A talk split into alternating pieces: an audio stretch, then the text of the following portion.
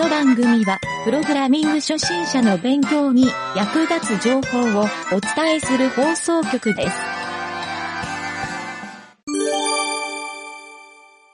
じゃあね、えっ、と、あれか、湯気塾のコーナー。えっ、とね、じゃあ今回は、ももがプロゲートで JavaScript の勉強をはい。この間してる途中やったのを、うんうんうん。一旦無料のとこだけが終わったよね。そう。うん。そうそうそうそう。はいはい無料。のとこだけをやって、で、はい無料のところっていうのは、うん。うーんと、このプロゲートを有料版でやった人はわかるかもしれないんだけど、うん。そうなんだろう、入り口だけ、うんうんうん。各、はいはい、はい。例えばオブジェクトの、もうすごい入り口の部分だうんけうんうん。ほうやな。か、うん。関数のすごく入り口の部分だったりとかで、はいはい。この学習レッスンの JavaScript の、もうなんていうの、回数、うん。JavaScript5 とか JavaScript6 とかっていう風に、このレッスンが進んでいくと、うん。あの、関数の復習編とかからもう入ったりとかしてるから、うん。まあだからこの JavaScript のこの入り入り口をちょっと触ってみたっていうようなことをこの1週間やってたかな。なるほど。うん。うんで、も、この Java、あ、JavaScript じゃない、あと、プロゲートうん。はすっごくわかりやすいなっていう風いいねに感じてて、おうで、なんかわかりやすさのポイントとしては、おうなんか、あの、まあ、まずこう自分の手で打ち込めるっていうのがうん。一個ポイント。なんかドット、ドットインストールはうん。動画を見て、うん。で、自分で環境を整えて VS コードに打ち込んでいくから、うん。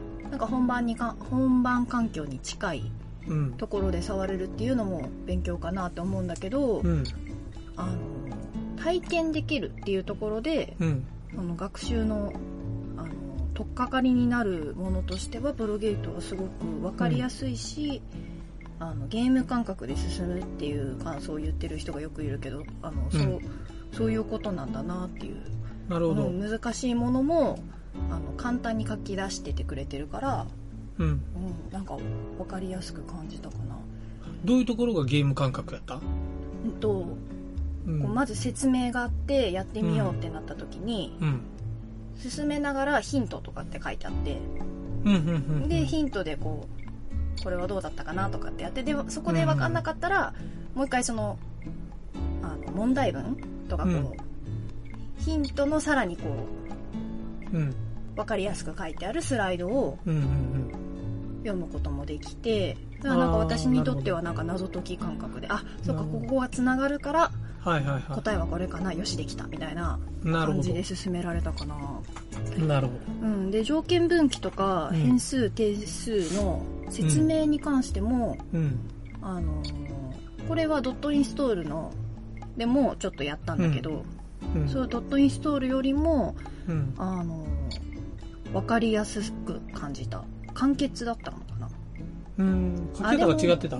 説明の仕方うがん。と、まあ、似てるんだけど、うん。あでもなんかこれに関してはもうなんかいろんなサイトを見たから理解が深まったっていうのが近いのかもしれないなるほど。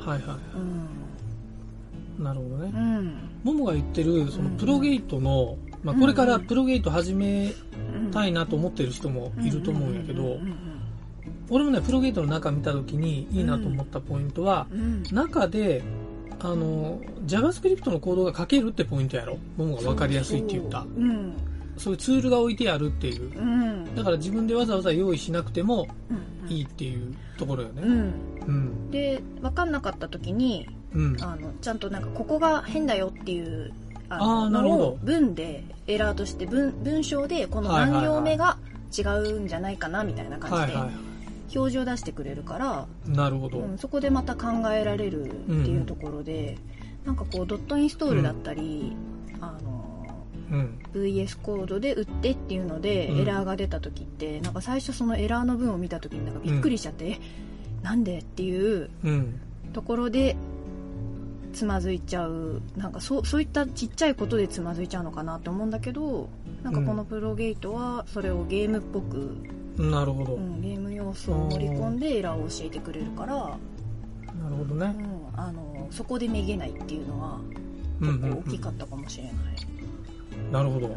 プログラミング学習でうん挫折ポイントの一個が、うんエラーメッセージでメンタル落ちるっていう。うんで、これは、実は初心者じゃなくてはいはい、中級者もみんな結構多いのよ。あそうなんだ、うん。で、なんていうの？エラーメッセージが出たら、うんうんうわ、プログラム間違えた。なんか怒られてる気になってる。英語がわからない。あ読んでも理解できない。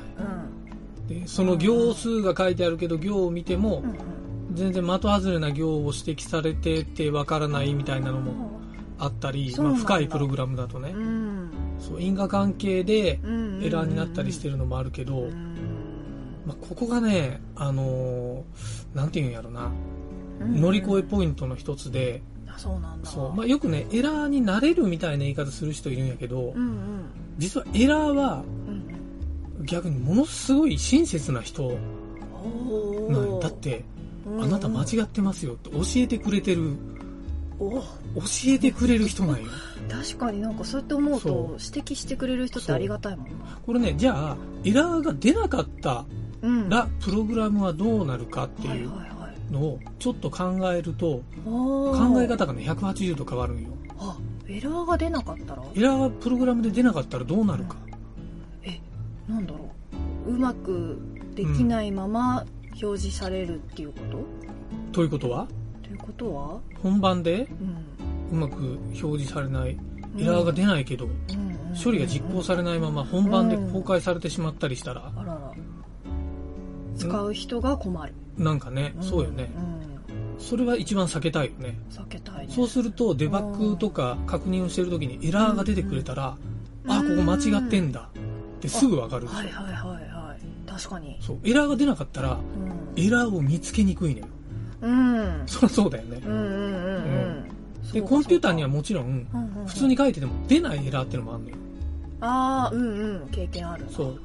まあ、エラーかエラーじゃないかっていう判断もあるけど例えば値が2って出ないかん時にはいはいはい。1って出ないかんっていうのは、数字的なエラーは簡単に直せるんやけど、例えば国語で、うえっ、と、僕は鉛筆を持っていますみたいな時に、僕が鉛筆を持ってますみたいな、あー。テニオ派が違うなんて、プログラミングで判定しづらいじゃん。あそうかそうか。まあ、今時 AI でそれを判定するみたいなうん。構文チェックもあるけど、うんうん。でも完璧ではなかったりするやろ。うんだからそうういう完璧なエラーを出してくれるエラー文っていうのはうん。かなり助っ人文なのよ。おでもちろんねスケット文って何？あ、助っ人、えっ、とねなんていうんやろ、助っ人、まあ、お助け人やね。あーあ助っ人ね。うんうんうん。うんなるほそうやと思うんやけど、ほどうん。まあ、怒られてることにはまあ間違いないかなっていうね。うんうんうんうん。まあ、怒ってるというよりは指摘してくれてる。うん。そう。なので、エラー文って、はいはいはい。あのーなんだろう、言ってくれてるだけありがたいうん。わけですよ。うん。うん。そうか。そう。確かにな。うん。でね、ちょっと一個、うん。あの、余談になるけど、はいはい。あのエラー文に関して、この話するときによう出てくる話が、コンパイル言語とインタプリタ言語っていう話。おあ、もう聞いたことある？こあのねコンパイル言語はね、うんあの名前だけ今なんか 聞いたことがあったなっていうのを今思いれ。ましたなるほど。内容はわからん。内容はわかんないあ、なるほど。コンパイル言語の反対がインタプリタ言語っていうふうに言われてんやけど、おインタプリタ言語、うん。これ何かって言ったら、うんうん。パソコンってうんうん。マシン語っていうか機械語、ほんほんほん。0と1だけのあ。処理がされてますよみたいなのは聞いたことあるでしょ。うん。あるあるある。そう。これ0と1だけのプログラム言語のことをマシン語って言うんやけど、うん。コンピューターはもうこれじゃないと理解できないのよ。コンピューターは理解できない、うん。うんうんうんだけど、モモが売ってるプログラムはコンピューター言語じゃないよね、そうすると。はい。うん。そうだね。JavaScript とか、まあ、その先 PHP とか Ruby とか Python とかいろいろ言語に行くと思うけど、そう。だけど、それを、あの、コンピューターはね、実行したら、うん。例えば、モモがやってる JavaScript は、うんうん。インターネットブラウザーとか、まあ、その裏の処理っていうか、プ元のプログラムで、コンピューター言語に変換してるのね、自動的に。ああそうなんだ。裏で。そう。あへえそうなんだ。う。んうんうん。じゃあ、コンパイルって何か？あ、うん。今言ったのがインタプリタ言語ね。JavaScript とかはインタプリタ言語？JavaScript はインタプリタ言語。うんうんうんうん。そう。後ろで変換してくれてるから。変換してるからね、はいはいはい。じゃあ、コンパイルうんって何かって言ったら、まあ、うん代表的なのは C 言語。一番わかりやすいのは。C 言語。そう。うん C 言語って実行するときにコンパイルって処理を行うんだよ。うーんで、コンパイルって何するかって言ったらう、ん。その0と1のコンピューターのマシン語に変換するしょ処理なのよ。あ。一回。それをもうこっちでやらないと実行されないってことか。で、変換したものをうん。実行するっていうのが C 言語のあのプログラムのあえ。ー作りなのよ。そうなんだ。そなんで自動で実行してくれないのめんどくせえなと思うでしょ。うんもともと、うん。もともとパソコンってコンパイルをして使う、プログラミングってコンパイルして使うものだったの。コンパイルして使うそうもコンパイルしないと使えなかったの。プログラムが実行できなかったの。だコンピューターがわかんないから。うんうんうんうんそう。で、最近のそういうインタプリタ言語っていうのは、うんあの、超便利機能なのよ、要するに。ああそうかなるほどね誰でもプログラムできるように、うんっていうねんそうんそういう意味で、そういうインタプリタ言語のプログラム言語っていうのはいっぱい増えてきたのよ。ああそうなんだねもともとはコンパイル言語だけだったってことかうんそう。で、コンパイルっていう作業をしないプログラム言語は全部インタプリタ言語。ああ自動でやってくれるのがインタプリそうタ言語。モモはまだ触ってないからわかんないと思うけど、うんあの、PHP とかうん Ruby、Python、この辺は全部インタプリタ言語。ああそうなんだうん。JavaScript も、JavaScript ももちろんそうやけど、うんあのー他なんかあったかな。まあ、こ他にコンパイル言語、コンパイル言語もいっぱいあるんやけど、うん。そうなんだまあなんか主流で言ったら Go 言語とかかな。うん。Go 言語はね、どっちでもできんのよ。あれは結構優秀で、そうなの。うんまあコンパイルをしなくても実行できるコマンドとかもあって、うんそうなんだ。そう。これはいちいちコンパイルしたら、コンパイルってすごい時間かかる場合が多いから、うんうん。まあサクッと終わる場合もあるけど、うんうんうん。大きいプログラムになったら時間かかるから、うん。いちいちコンパイルして確認しなくても、うんサクッと確認できるようにそういうモードを新しい言語だからね、わざとつけてくれたよ。そう。なんだそうなんだ。うん。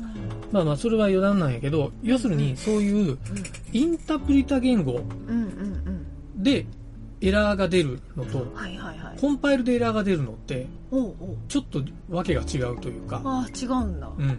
なぜならうんコンパイルはさっき言った通り、コンパイルした後のプログラムを実行しないと実行されないのよ。した後の処理を実行後のプログラムね。コンパイルしたらプログラムができるの。いわゆるアプリができるのよ。うんうんうんこのアプリは実行できるの。うんうんうんうんうんうんあ、そうか。そういえばあれだな。Mac のス Swift とか、うん Mac のアプリも、うんえっ、と、コンパイルだ。あと Java もコンパイルだ。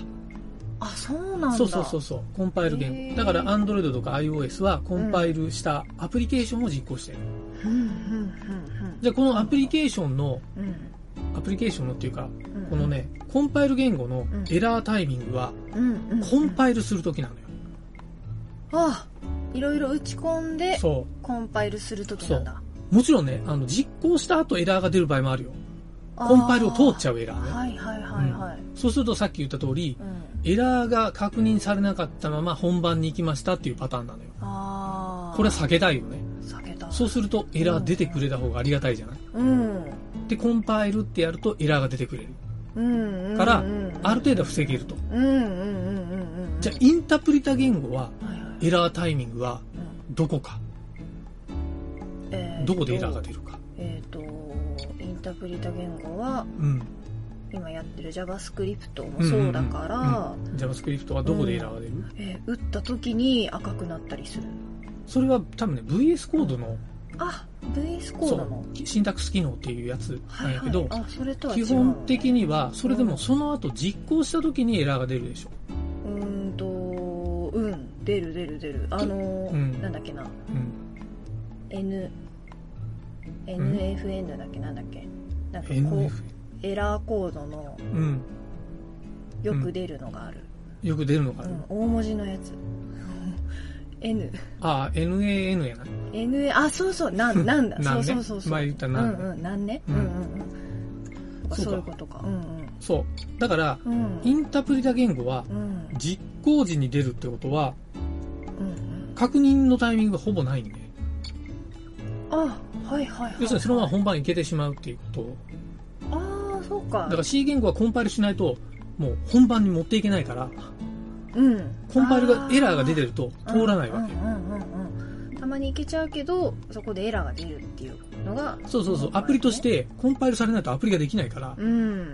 アプリがないと本番にはいけないでしょ。うんうんうんだけど JavaScript はエラーのまま本番にサーバーにアップロードできちゃうから、はだから本番でもエラーは起きやすいというか、あはいはいはいはい、うん。まあエラーが出てるから、うん。で、それを確認する手段として、うん。自分のローカル PC とか、うん。うん。まあ、あの、テスト用サーバーみたいなのを設ける会社もあるけど、う一応テストで確認をするっていう工程が必ず必要になるんだよ。うんうんなるほどそう。なんかその本番作業っていうのかな、うん。そのお仕事を依頼を受けてのうん。作業でうん。そういうことが起こるのはちょっと怖いから怖いよね。うん、だから、あのなんだろうなお仕事いただいた時にうん。そういう自分のローカル環境で一回やって、よしこれで行こうみたいなので仕。事の方に移すっていうそうのそうそは流れとしてはいいのかなう。もちろん。うんうんっていうか必要最低限、うんこの手のインタープリタ言語はうんテストをよりしっかりしないと、うんうんエラーも出るけど、うん確認のタイミングがさっきのコンパイル言語と違って、極めて厳密ではないっていうね。うんうんうん。そうかなるほどそう。これはね、デメリットとして考えた方がいいかも。うんうんあじゃあそのエラーにうん。エラーはすごく親切だからこそエラーに頼りすぎちゃいけないってことか、自分でも確認してっていうそのローカル環境でかん確認をしてとかっていうのが必要ってことだよねこれはね、あの、うんもうプログラムの世界は、実はもう、そこに尽きるのよ。そこれが上上級かどうか。いわゆるバグって言うでしょ。エラーのこと。を。うん。ね。うん。バグを出すか出さないかが、うん。クオリティ品質。につながると。うん。このバグっていうのはもうちっちゃいのから大きいのから、うん。さっき言ったコンピューターが判定しづらいものからいっぱいあるんだよ。うん。うん。人と、人が見てこれ変でしょって言ったらバグだったり、はいはいはい例えばホームページ作ってう、ん。もうさっき言ったみたいな文章の手に派が違ってたら、これ不具合だよねって言われちゃうんだよね。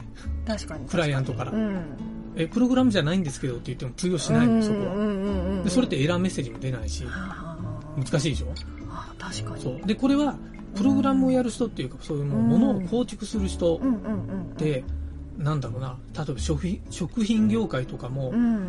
あの、衛生面とかすごい気使うでしょ？うんうん。もう保育所やってた時に、うん。やっぱり子供を守るのが第一優先で、うん。何かあったら、うんうん。子供に何かないようにするのが、ホフさんの仕事、うん。保育士さんの仕事っていうのと一緒で、うんうん。プログラムっていうか出来上がりにうん何もないっていうのが品質担保につながる当たり前なようでそれはうん。もうなんていうんだろうな。クライアントから見て。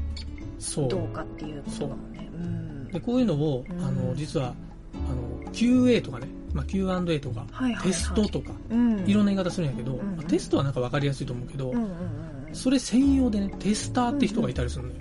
あそうなんだ。チェック屋さんとか、えっと実行前にってことか。公開前あに、公開前。そう、んん。ホームページやったら公開前に、うんあらゆることをチェックしてくれる。はいはいはい、はい、で主にプログラミングとか、例えばサーバーネットワークとか、うん。サーバーの中に脆弱性がないかとか、OS 大丈夫かとか、プログラミングも、あの、深いところまで行ったらソースコード全部見てくれる会社もあるし、そうなんだ。そう、レビューとかのレベルじゃなくて、うんうんうんこう脆弱性ありますよと。ほら、こうやったらハッキングされますよっていう、ああそそこまで。そう、コードのハッキング調査までしてくれへるえ第三者機関みたいなのもあったりする。これめちゃくちゃ高いけどね、金額が。あ頼むと？そう。その人自身の人っていうか、まあ、会社会社ね。うん。会社。まあ、人でやってる場合もあるし、うんうんうんうんそうそれをもう会社のの仕事として請け負ってるところもあるし、うん、たまにお父さんもそれ依頼されることあるよ。ちょっとここ見てもらえますかっていうのもなくはないけど、これ見て、これわかる？これ見てくださいって言われて、問題なかったですよって出すでしょ？はいはいはいはい。問題あったら誰の責任になる？おお怖い怖い怖い怖い。その人だまあなんとなく。そえその人だって言っちゃったけどその人になとな？なんるのかくテストした人って最終確認したから、うん。なんか責任その人っぽく思えちゃうでしょ？うん。今ねめちゃくちゃ怖いんだよ。そう、うんうんめちゃくちゃ怖いんだよ、これ。うん。そう。だからこれを受けるときは、よっぽどしっかりチェックをする。うん。これね、でも、なんか、俺は個人的にというか、同じような仕事をしてる人と話したときにう、ん必ず、ミスを2、3個見つけるって言ってた。あー重箱の隅をつっついてでも。へえそうなんだ。そうすると向こうとしては、ああ、見つけてくれてありがとうございますんだって。あーで、まあ最悪、こんなクリティカルなの見つからないですよっていう本番で不具合が起きた時に、あそういうぐらいの調査をするっていうんで、まあーそれで値段も高いのよ。あーそうなんだ、うん。だからなんとなく聞いててわかると思うけどう、ん。その、プログラミングレベルも高くないとダメな。あー感じよね。そうだね。確かにその仕事するとなると。そうそうそう。うん。だから、ホームページの仕事だと、そういうので必要なスキルとしては、あの、もちろんプログラミングスキルでしょ、うん。ネットワークとかサーバーのスキル、まあ、通信とか、うん。あと端末とかパソコンとかそういうブラウザとか、そうアプリケーションスキルうん。とか、うん。まあ、あとはなんかユーザーリテラシー的なところ、あと世間一般的なパスワードとかそういう脆弱性セキュリティとか、うん。一般的なハッキングのうんどういう風にハッキングをするかっていうはい。はいはいはい。そこに全部に精通してないといけないっていうね。なかなかのか。なかなかのテクニシャンやでこれは。そうね。そう、うんうんうん、うん。まあまあこれをあすごいね、うん、そうそう。こういう仕事をしてる人もいるっていうのも一個あって。ちょっと話それまくったけどうん。要するにエラーっていうのははいはい。そういうのを助けてくれる。うん。今聞いたらすごいありがとうと思うようになったよ、うんそうね。エ ラいエラありがとう。聞いたら。そう。うん。だからエラーを怖がったらいかんしむしろ感謝。した方がよりいいと、いや本当だ。そう。ん、キャプテン翼ばりに言うとエラーは友達やからな。あエラーは友達、うんうん。怖くない。怖くないよ全然そう。エラーは友達やエラーが自分の身を、ま、助けてくれる。守守ってくれるどっかに書いとこ ブログ1本ぐらい書けそうやううろ、んうん。エラーは友達。エラーは友達やろ。そうか。そうそうそう。へだからこれを怖がってプログラミングを挫折するって人はもう本当にもったいない、えうん。本当にもったいない。もうどこで挫折してんねんって俺は思うねよ確かになんかこう、ちょっとあの以前のラジオでも話したかもしれないけど、うん完璧を求めたりとか素直じゃない学習方法をうん。してると学習が遅いっていう話があったかなと思うんだけど、それに近いのかな？エラーを恐れてうんうっていう。まあそうやね。うん。そうそう。うん。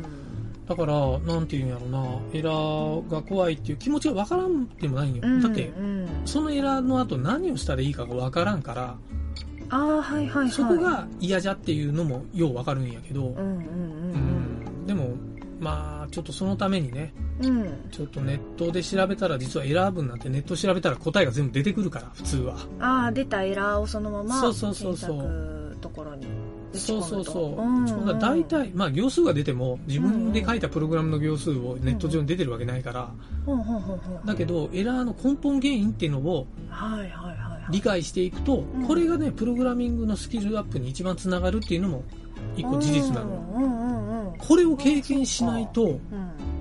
要するにプログラミングスキルほとんど上がんないよね。知識は増えるけど経験値が上がらないわけよ、うん。うん、まさしく失敗は成功のもとってそうそういうことか。そういうことそういうこと。プログラミングはねやっぱ失敗から学ぶことの方が成功ばっかりしていく人よりも失敗した人の方が10倍ぐらい成長スピード速いから。うんうんうんうん。うん。あじゃあもうどんどんトライアンドエラーでやるっていうことね。そうよ。ん。自分のローカルの PC でエラー出ても誰も困んないでしょ？うん。だからローカル PC ってエラー出しまくった方がええんやで、おおほううほうほう。ほう、ん、そのぐらい、そうか。だからお父さんもこういなんだろうな、うん。たくさん検証するっていう出たのはそういうことかまあそうやね、うん。まあ、検証というか俺はなんかうんうん。このエラーどうやったら出るんやろうなって調べるマニアやからね。あエラーが出るようにやってみるってこと？このエラーなんで出るんやろうと思ったら、うんうん、このエラーってこういう時に出るんやなとかこんなタイミングで出るとか、はいはいはいこの書き方したら出るっていう特性をつかむっていうのをうん。自分で行動書いて確かめた方が確実やから、文献とか論文とかそういうリファレンス読んでうん。確認してもいいんやけど、うんうんうん俺はもうどっちかというと自分で手で叩いて作ったプログラムで理解することの方が、うん。なんとなくこれまで早かったなと思うから、あそういうフォルダを作ってる。ー。えテストフォルダっていうのを作って、ー、あらら、まあもちろんエラーだけじゃないよ。うん。この機能わからんなと思ったらうん。テストフォルダ突っ込んで、機能が使えるとか、こんな裏の使い方できるみたいな、もうテストをするフォルダを作ってんやけど、そう。そういうので、まあ、スキルアップしてる。し、未だにテストフォルダーはどんどん増えてるからね。毎日。毎日。うん。以前も話したあのうん変態っていう領域なんだな、そうよ。それが。そうよ。そうそうそう。プログラミングの、この変態の領域はね、うん、でもなんか、あの、お父さんが知ってる CTO やってる人とかは、うんうん。大体みんな同じことやってる。あそうなんだ。やっぱ上に行く人ほど、そう作ってるよ。うんうんうんうんうん。あなるほうん。まあエラーはね、そういうんで怖くないよっていう。どはい。のが、まあ、こういうプロゲートを通じて、ももがだいぶ JavaScript を覚えて、うんうん。次をどうしようかねっていうところ、今、その後どう,、うん。どうする？えっ、とあのお父さんがこう JavaScript の基礎が書いてある本があるよって、うん。あ、オライリーのね、うん。JavaScript の一番メジャーな、第何番やろ。俺古本で買ったから、第6版ぐらいやと思うけど、今多分もっと更新されてるかも。うん。まあ、JavaScript って毎年バージョンアップしてるから、うんうんうんうん。そう、どんどんこれ改変されていくんやけどそうなんだね。そそうそうか。そう。だけどまあ全然いいよ。うんうん。一番古いの見てもいいぐらい。うん。うん。でこれを読むっていうああ、どんどん読んでるねうん、。すごくこうおお勉強感があるからまあね。うん、なんかこう、なん、なんて言うんだろうな。うん。あの、まあ、なんか、これは良くも悪くもなのかもしれないけど、プロゲートやってる時は、うん。なんかこう、ゲームクリアみたいな感じで、あ、できたみたいな、うんうんうん。なんかこう、あ、できるようになったんだ、みたいな、思えるから進んでいけるんだけど、まこう悪い方で言うと、あの、それで勘違いしちゃう。あのできた気になっちゃう。のかなっていうところででもそれをこうまあそういうできたも大事なのかなっていうところうん。で、うんうんでその上でうん。うん。こういうあの本を読むとか、あとこれもお父さんが教えてくれた東方法うん。ダブルページね。ううんん。はいはいはい。東方法のページで結構昔からあるページやから。うんこれねひろゆきもこれ見て勉強したっつってたそうそうそうそう。う昔の人はね、多分大体みんなここ通ってんじゃないかな。ん、うんでこれを。これ結構ね、いいリファレンスページなのよ、東宝さんのページは。うんうんうんうん、うん。うん。そうなんだ。あと今週1週間はうん。なんかあのデバッグコンソールの1週間だったななんかブログに書いておったな。そうこの1週間デバッグ、デブツール、うん。デブデブツールをね。そう小学生でも分かるようにちょっとまとめていってみようと思って、うん使い方から、うん私がこういう風に勉強してますっていうところとかも、うん。あの書いてみてるんだけど、うん。それデブツールのコンソールうん。の部分でうん。いろいろやってみてどうどうなんだろうっていうなんかこうまだその理解はできてないんだけどうん。これってどうなんだろうって疑問になったことをまた調べてっていうようなことを繰り返してるかな、ううん、うんん。うんそこで動。かしてみて、うん。あこれはこうなるんだとかっていうのを、あのーなんだろうな、ブラウザ上で知る？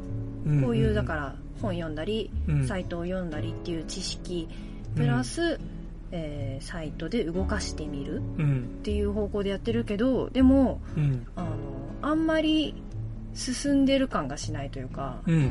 うん、なんかプロゲートのできたって多分こう薄っぺらいちっちゃいできたなんだろうなみたいな感じでやってるからなるほど。あんまりそのできたを信用してないというか。なるほど。うん。なるほどな。そこねう、んちょっとよくわかるんやけど、あの、うん。プログラミングを勉強するときにう、ん。なんかね、うん。全体像を知りたいはいはいはい、じゃないはい、かなと思う。知りたい知りたい。うんうんうんうん。そう思ということで、ううん。あのーちょっとね、お父さんがまとめたはい。JavaScript 学習の全体像お。をちょっと今日は最後に発表してあげようかな。これが、うんうん、まあ、俺が少なくともこれを、うん。あの、覚えれば JavaScript 一通り基礎がわかりますっていう、学習の。まあ、この、なんちゃってラジオのかなり初期の頃にコーナーでやってたから、あのーちょっと聞いてる人はもしかしたら知ってるって人もいるかもしれないけどただそれをまとめてるわけではなくて、新たにちょっとね、はいはい。これどうしようかな、テキストの書籍かなんか作ろうかなと思って、うん今ね、ブログをまず書いてるんですよ。うんこれがもう超大作というかもう、うんうん。うん1記事で1万文字以上いくのもなかなかないんやけど。い、やーもうぜひこれは有料でも。まあね ね、ちょっとできたら、ねちょっとわかりやすく改変できたら、うん。なんか書籍にしようかなぐらいに思ってるんやけど、うん。えっとね、まずちょっと全体、どんなのがあるかって言ったら、はいはいはいまず基礎編っていうのがあるのよ。うんうんこれはプロゲートでやったレベルやと思って。うんうん基礎編のところ。はいはいはい。次、ドム操作編。ドーム操作編。これなピンとくる？うん。あドキュメントかなって今うん。書いてあるもんね。うんうん。ドキュメントのことかな。まあいろいろ、ドムをコントロールする。ドムを操作する。はいはいはいはい。いろいろあるな本当だ。入れ替えたり、うん。うん。なんか、あの、なんて言うんだろう、リストを1個追加したり削除したりとか、はいはいはいうんドム操作をするっていうのが JavaScript の仕事やから、うんで、次にイベント。うんイベント。うん。これはもう、これかなり深いというか、まあ、イベントが理解できたら、うん。JavaScript はかなり深い部分が理解できてるってうん。思った方がいい。うん。うん。で、次に非同期編。非同期編。そう。これは、ちょっとね、レベルが上がった中級ぐらいのえ JavaScript エンジニアが確実に理解しないと次のステップに進めないポイント。これが理解できないと JavaScript はもう算数の計算レベルしかできないっていうことになるから。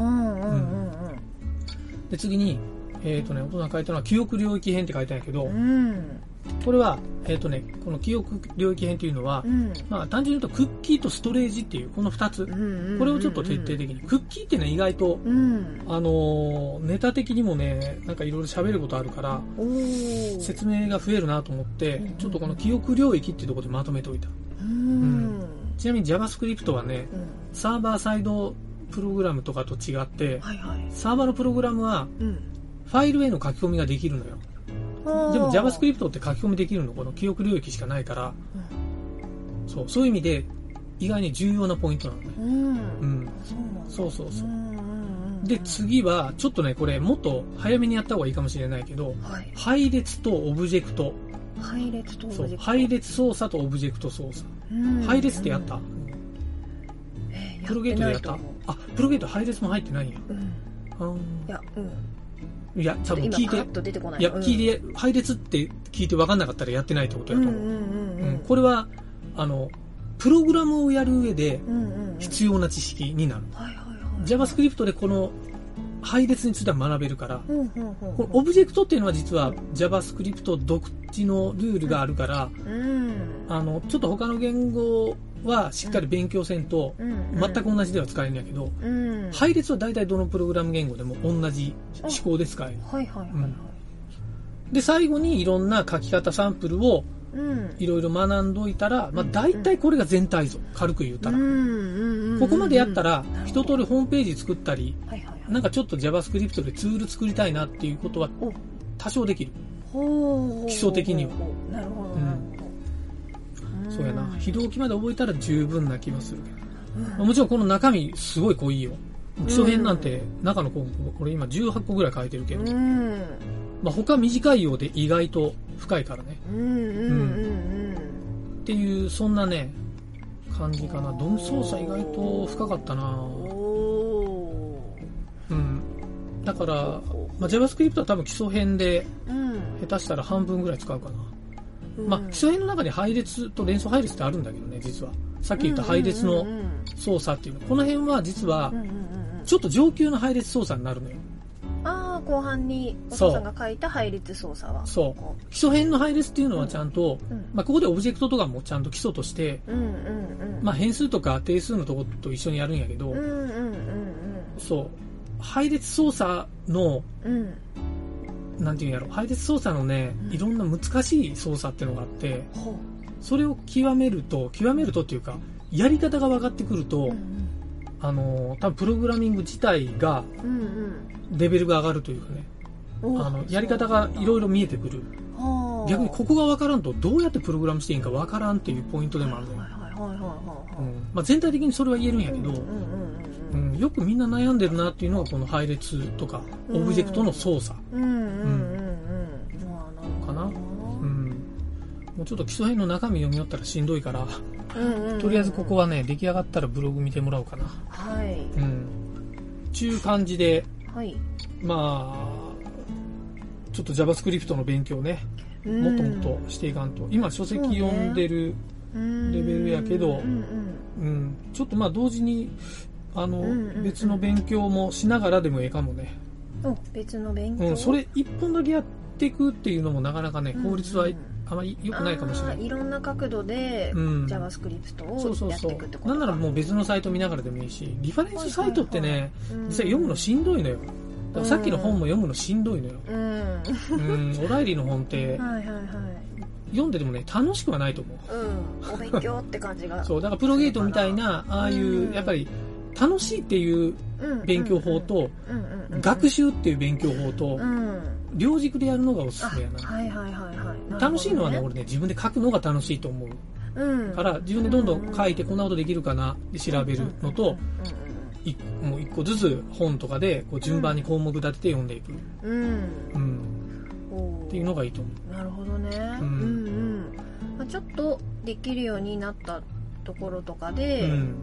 あのコードペン、うん、コードペンね。ううんん。うんのあの中身をちょっとこう自分でうん変えてみたらどうなるかなみたいな、うん。とかそのコードペン見てるだけでああ、うん JavaScript でこんなサイトが作れるんだみたいな知るのは結構楽しく、そうそうそう。あ楽しくのサイトは楽しい感。うんうん。だからそうそんな感じでいろんな、いろんなサイトだったり、いろんな方法で JavaScript にうん。触れていくっていうのでやってみようかな。なるほど。うん、お父さんがよくやる勉強法っていうかお、うんあの、の一つにね、うんうん。うんコードペンのうん。こうプレビュー、プレビューが表示されてるでしょ？はいはい。あれを自分でコードを打って作り直すっていうは中を見ずね。あおお上級者編じゃない、と、そうかな。うんまあでも、逆に、それができないと、うんうん、ものが作れなくない？それはそうだ、うん。そうか。じゃあ理解した上でそれはも模写になるのかな？その自分でリ,、うん、リメイクじゃない？リメイク？うん、リメイク一応か。中はチラッとは見るってこと？見ない。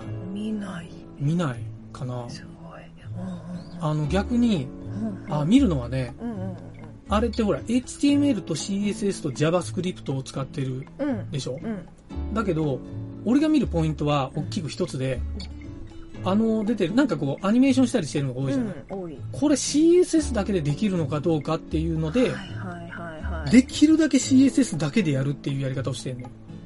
だから JavaScript の勉強にはならないかもしれないけど、でもここもどうしても JavaScript を使わないといけないっていうところだけは使う。ほうほうほうほうほうほ CSS だけでやるっていう自分トライアルをよくやるかな。そういう意味で、これ CSS だけでできてんのかなと思ってうん。JS でやってるでしょ。で、あれ CSS でこうやったらできそうやけどなと思ったら、うん自分で組むっていうのをやってるのよ、お父さん。うん。あーすごい勉強になるなでもそれは。あの縛りをつけてこれをやってみようみたいな。CSS だけでできた方が、うん。あの、ウェブサイトとしては軽いウェブサイトみたいな、処理が早いのよ、CSS の方が。はうん、あと、わかりやすいし、うん。データの管理もしやすいから、うん。いちいち JavaScript なんか入れない方が絶対いいのよ。うん。うん。だなんか JavaScript の勉強だけど。そうそうそう。そう。だから必要最低限、これはなんでうん JavaScript を使わないといけないのかとか、あーあ確かに。なんで分かってないといけない。そう。JavaScript 使ってるけど、使わなくていいじゃんっていう、うん。うん。そういう気づきにもなるわけよ。はいはいはいはい、うん。あじゃあ両者の勉強になるってことか、そう。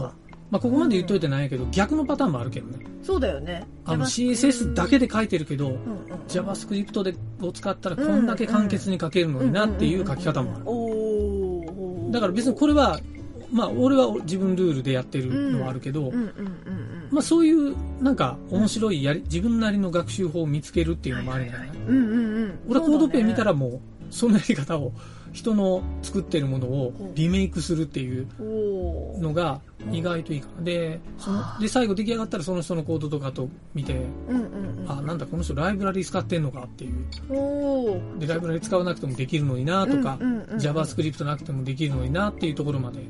ああまたそこでそこでも理解が深まるそうそうそうそう。んそう逆もあるよ。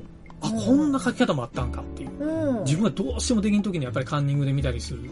して、あ、これがあったかっていう気づかされる時もあるから、まあ、全部が勉強につながるんじゃない？そういうやってること自体が。お父さんはさ仕事をしながらそういう、うん。あの勉強法をしてるわけじゃない？うん。それって、うん。じゃあ何時まではこれをやってみようみたいな感じでうん。動かすって感じでやってるの？時間を決めて。ああ、いやいや、あの、まあもちろん時間決めてになるけど、うんうんあの、できたらブログに上げてるから。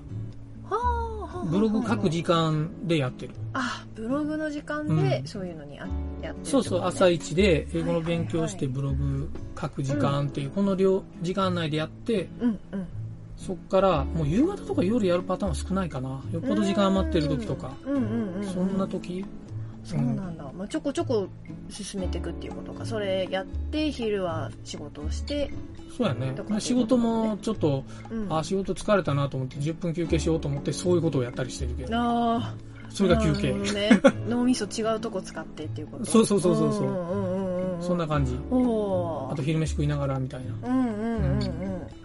あそんな感じ。そうなんだ。なるほど。うん。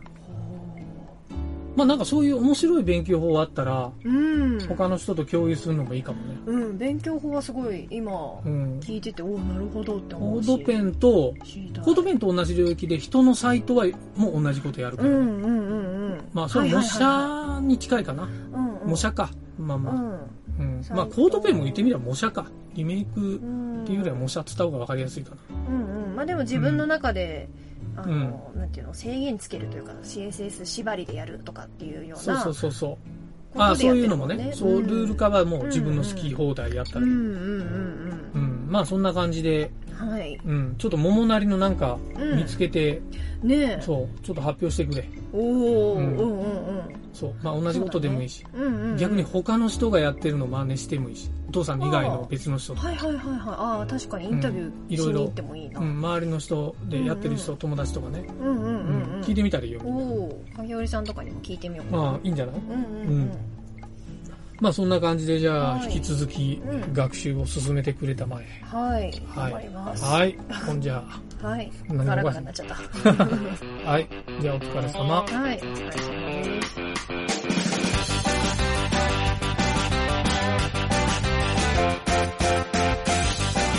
番組ホームページは、https, コロン、スラッシュスラッシュ、ミント、ドットマークスラッシュラジオです。次回もまた聞いてくださいね。